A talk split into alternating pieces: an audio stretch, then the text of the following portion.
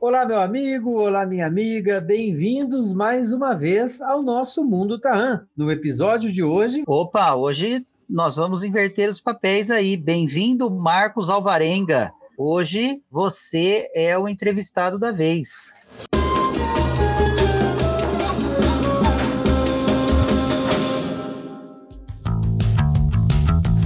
Entrevistado de hoje é Marcos Alvarenga, coordenador do curso de licenciatura em pedagogia da Unify, pai do João e do Pedro, e vem aqui conversar conosco sobre a sua experiência também com Malbataan. Marcos, da onde surgiu essa ideia de trazer Malbataan para um trabalho de especialização em educação matemática? Surgiu da necessidade de se fazer o TCC, né? Quando a gente vai concluir um curso, seja ele do ensino superior, das pós-graduações, a gente tem que trazer um trabalho autoral. E naquele momento eu achei que cabia alguma coisa diferente do que estava sendo proposto eu fazia a especialização em educação matemática. Os meus colegas estavam indo para a área de matemática aplicada, trigonometria, álgebra, geometria, e de repente, em algum momento da minha história dentro do curso de educação matemática, o Malbatã entrou. É? E por que não me apropriar do Malbatã para essa especialização?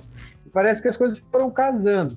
É, casou a vinda do Malbataan, casou uma leitura que eu fiz numa sala de de uma escola que eu trabalhava, de um outro livro, e por que não mesclar as duas ideias?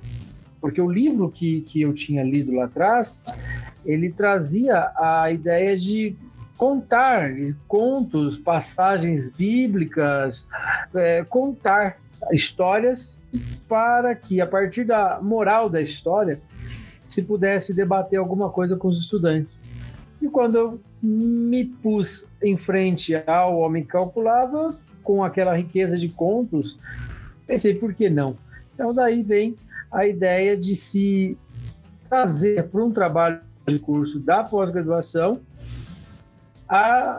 os contos do Malbataan, do Homem Calculava, e é, a discussão dos estudos fugir do contexto, embora um curso de educação matemática, da matemática aplicada, da, da, dos números, né, das formas que são tão é, imprescindíveis para a matemática.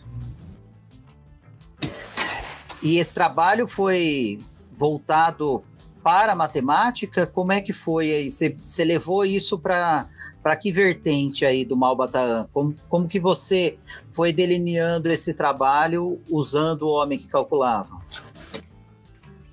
Na época, a gente tinha nos parâmetros curriculares nacionais a ideia dos temas transversais. Né?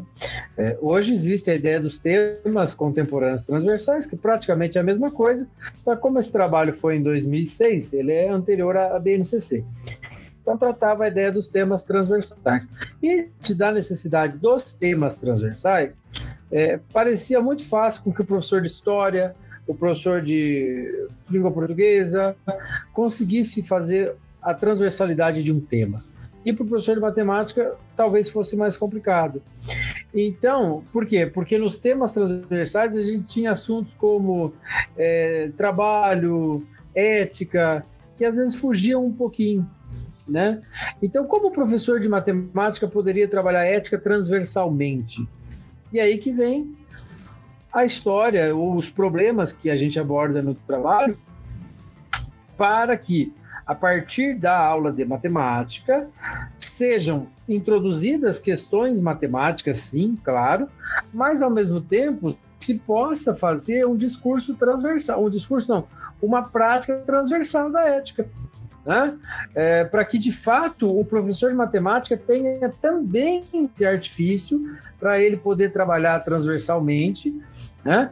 É, as necessidades de discussão do PCN, do parâmetro ética. É, existem outros parâmetros além da ética. Então, quando eu foquei a, os problemas do, do homem calculava, obviamente que não todos, né? e o parâmetro ética, eu fui vendo que muita coisa que estava sendo apresentada lá no livro conseguia introduzir uma discussão riquíssima na sala de aula. Então a ideia é, vai, vai chegar nesse ponto a necessidade do trabalho transversal para o professor de matemática. E Marcos, é, só para a gente ilustrar, é, eu me lembro que você já explanou esse trabalho em algumas ocasiões, até na, na Malba Temática desse ano que você trouxe essa temática, e eu me lembro bem da questão da divisão dos pães, né? É, como que você aborda isso no seu trabalho, essa, esse ponto da divisão dos pães aí na questão da ética do Malbatã? Então, no problema da divisão dos pães, a gente tem a, a só contextualizando a partilha de pães de dois viajantes para uma terceira pessoa. Lógico que lá tem os nomes, é toda o romance vai se vai nos envolvendo, mas a ideia principal para essa discussão seria essa partilha, né? É, do ponto de vista matemático, essa partilha de cortar o pão em três pedaços pode gerar discussão de múltiplos, de divisor, de proporcionalidade, de uma série de itens. Mas do ponto de vista da ética, é, e de, do ponto de vista ética, né, do, da transversalidade da ética, é, é necessário trabalhar com os alunos os aspectos de solidariedade. Então, a leitura do problema dos oito pães gera uma discussão muito próspera para a solidariedade. E aí nada mais é do que envolver o estudante no enredo do texto, a partir da contação de história, a gente fala de, é, já falou aqui no, no, canal de narrativas, né? A partir dessa ideia da narrativa, envolver o estudante para que ele possa dar o seu depoimento. Né? Então, ouvir o estudante tentando valorizar as práticas solidárias. Porque o que acontece ali é que houve uma agressão a, um, a uma pessoa e essa pessoa, pós-agressão, ficou maltrapilha. E foi pedir ajuda, e foi pedir a, a desconhecidos esse auxílio. E foi dado o auxílio. Então, até que ponto você ouve o outro, até que ponto você presta atenção na necessidade do outro. Tá? É, essa discussão socioemocional, fazendo com que o estudante que nela participasse é, pudesse mostrar a, o seu ponto de vista, né? Da necessidade da partilha, da necessidade da solidariedade. Né? E esse foi um. Né? No final das contas, a gente acabou trabalhando quatro problemas e quatro abordagens completamente diferentes, é, buscando é, depoimentos dos estudantes, buscando entender o contexto que eles vivem, para que a gente pudesse é, oferecer esse enriquecimento de um ouvir o outro, é, de entender a realidade do outro, do professor entender o aluno, né? Tem muito disso. E como é interessante que essa, essa problemática da ética, ela passa aí é, totalmente dentro do protagonismo juvenil, né? Eu fico imaginando uma discussão dessa em sala de aula, quando você coloca essa questão da ética, o quanto do protagonismo que a gente traz para esses alunos, né, numa discussão tão grande como essa, que vai muito além de fazer uma conta, né? Porque acredito que é, muitos que conhecem o título, né, apenas o título, o homem que calculava, é, talvez apenas no título não vê a grandeza é, disso tudo aí, desse trabalho que você desenvolveu aí a respeito do livro voltado para essa questão da ética. Então, é, como que você vê esse trabalho da ética dos temas transversais dentro do protagonismo em sala de aula. Ainda nesse sentido, o título do trabalho virou Valores Matemáticos na Valorização do Ser Humano, fazendo uma brincadeira com a palavra valores, porque teoricamente num livro que chama O Homem Calculava, você vai encontrar cálculo, você vai encontrar número, você vai encontrar conta, você vai encontrar valores. E a gente tenta extrair a valorização do ser humano nesse sentido de dar voz, de dar oportunidade para que ele explane o que ele pensa, para que ele debata, é porque o debate entre eles é muito importante. E isso não tem uma faixa etária que vai ser melhor, é, vai apropriar melhor desse trabalho. Em qualquer faixa etária que você promover a discussão, você está promovendo mais do que o conhecimento. Você está promovendo autonomia, você está promovendo senso crítico, você está promovendo uma série de outros fatores que talvez numa leitura é, simplória ou até muito técnica do ponto de vista matemático, você acaba não percebendo, né? Então é a hora que você debate, é a hora que você confronta as suas ideias. E o confronto de ideia, para uma escola democrática, ela é fundamental. É, a escola que quer fazer com que todo mundo tenha vez e tenha voz, ela precisa de promover essa, essa discussão. Ela precisa de ouvir A e ouvir B e talvez mostrar para A que B está certo, mesmo sem que ele esteja errado. É? E vindo com uma, um conto, uma historinha, né? Quando a gente fala historinha, não que a gente esteja diminuindo, né? Mas não vindo de uma maneira tão formal, dá a oportunidade para o estudante se ambientar melhor e se soltar mais. Porque muitas das vivências do, do homem calculava, você vive, eu vivo, as crianças vivem. Né? Quem não tem que repartir o pão? É mesma coisa de emprestar um brinquedo. Né? Quem não tem que repartir o pão? Às vezes é a mesma coisa que dar, emprestar um dinheiro para um assalariado. Então são situações que ele percebe naquela história, né? Uma situação comum aonde ele fala: "Epa, eu já vivi algo parecido. E quando eu vivi foi assim". E aí ele consegue dar o depoimento dele. E quanto mais depoimentos a gente vai tendo, mais rica vai ficando a discussão. Eu imagino que você, eh, como coordenador do, do curso de licenciatura em pedagogia e também professor do curso, já tenha levado essa dinâmica para para os seus alunos que estão ali na licenciatura. Como é que eles recebem essa, essa visão do homem que calculava? Como que elas recebem Malbataan vindo com essa vertente aí de Marcos Alvarenga da ética? Eu tenho batido muito porque a escola merece Malbataan. Né? Merece Malbataan tanto nas práticas pedagógicas dos novos professores, porque, veja, muito do que Malbataan pregou já vai fazer 100 anos ou mais. E ele não foi superado pelo tempo, pelo contrário. Tem muita coisa que parece inovadora.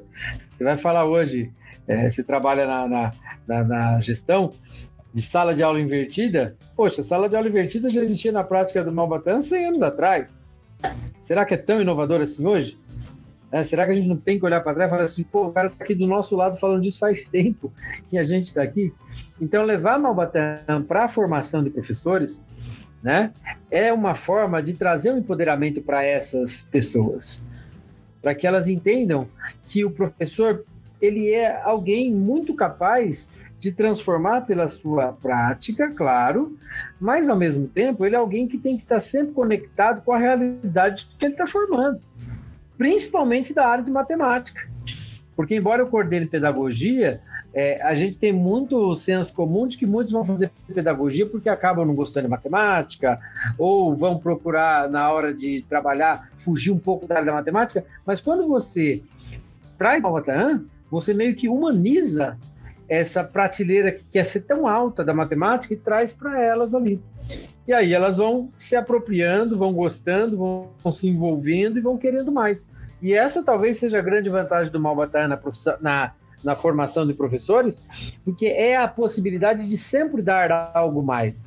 É, é, veja, são infinitas as aplicações de Malbatar em várias frentes, em vários momentos, em vários contextos. E para uma pedagoga pegar um conto do Malbatan, do Homem Calculável, por exemplo, ela trabalha matemática, língua portuguesa, geografia, ensino religioso, e transversalmente ela trabalha ética, multiculturalismo.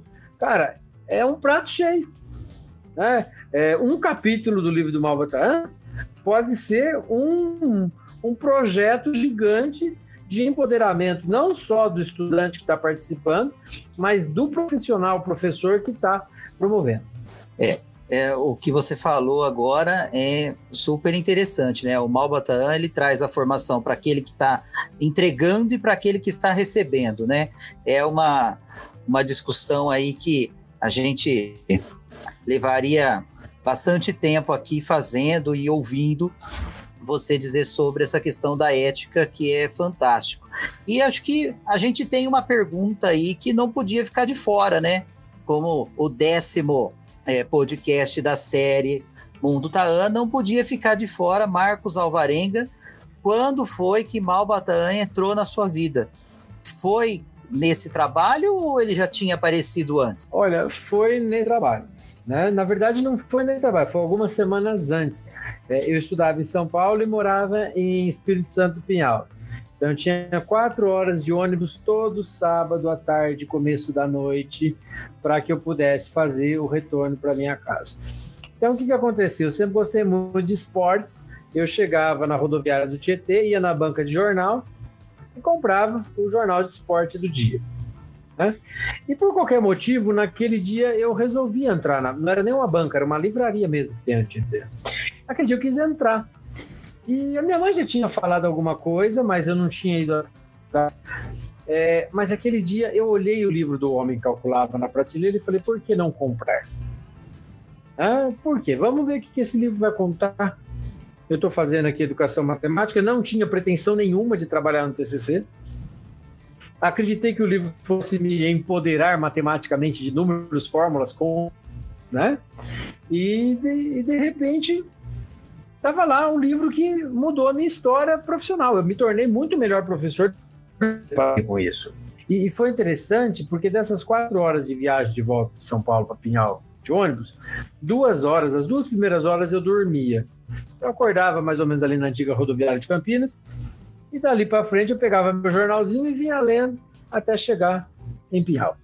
Naquele dia, Rafael, eu sentei, abri o livro na, na hora que eu entrei no ônibus e não fiz outra coisa a não ser ler, ler, ler, ler. Incrivelmente, as quatro horas pareciam cinco minutos, porque de repente eu já estava em casa. Tamanho envolvimento, né? Você imagina viajar sábado, cinco, seis horas da tarde, né? Depois de ter estudado o dia inteiro, é um prato cheio para a gente dormir, né? E aquilo lá, pelo contrário, o livro me envolveu de um jeito eu fui me empolgando. Lógico que eu não li o livro todo em quatro horas, eu não tenho essa capacidade, nem o livro merece que acontecesse com ele, né? Mas aquilo foi me tomando de um jeito. Eu falei, pô, aqui tem alguma coisa que eu não sei, né? E disso gerou a possibilidade do TCC, né? É, até baseado num livro que eu já falei lá no começo, que fazia a apropriação da contação de história para a discussão religiosidade, no caso, né? E aí esse ajuste. Mas o homem calculava, o Malbatan entra na minha vida até que um pouco tarde. Eu já estava na, na pós-graduação, eu já tinha passado por uma faculdade de matemática, aonde o Malbatan ou passou desapercebido por mim, ou de fato nem sequer passou. Malbatan entra na vida do idealizador desse canal do podcast Mundo Taan, da pós-graduação, pelo visto, para nunca mais sair, né? E esse encantamento que chegou aí para o Marcos, ele transforma tudo isso em beleza, trazendo para nós aí nesse podcast e também perpetuando isso para suas alunas. Marcos, muito obrigado pela sua disposição e por trazer esse canal para gente aí tão rico, cheio de coisas. Olha, eu que agradeço você interromper a programação do canal, né? É, e, e, eu poder destacar alguma coisa do meu trabalho, porque o próprio canal também é uma ideia tarraniana, né? Não deixar isso só para a gente. Lá no, no GP, você participa, eu participo, a gente tem isso muito claro. Acho que o conhecimento não pode ser é, guardado para quem tem a oportunidade dele. Você vê? Há semanas atrás nós falamos com você, com a Sueli, do projeto que vocês fizeram, que mudou a vida de um monte de criança. Né? Talvez um monte de criança está tendo teve a oportunidade, talvez não, com certeza um monte de criança teve a oportunidade de conhecer Malbaté muito mais cedo do que eu. Então, o quanto essas crianças podem fazer da vida delas a partir disso? Porque se mudou a minha vida e eu já estava praticamente, né, eu já tinha a formação do ensino superior, né, então eu já estava pelo menos com a vida delineada, imagina para quem está começando essa vida agora. Né? Então é muito importante que a gente tenha essa possibilidade né, de abrir passo para o Malbataan passar. É, é necessário, a escola precisa, a escola precisa de pessoas como o Malbataan e a escola merece. É um presente poder levar o Malbataan para frente, né, e ainda mais em companhia de pessoas que também pensam igual, talvez por outros vieses, mas elas pensam é, de maneira parecida.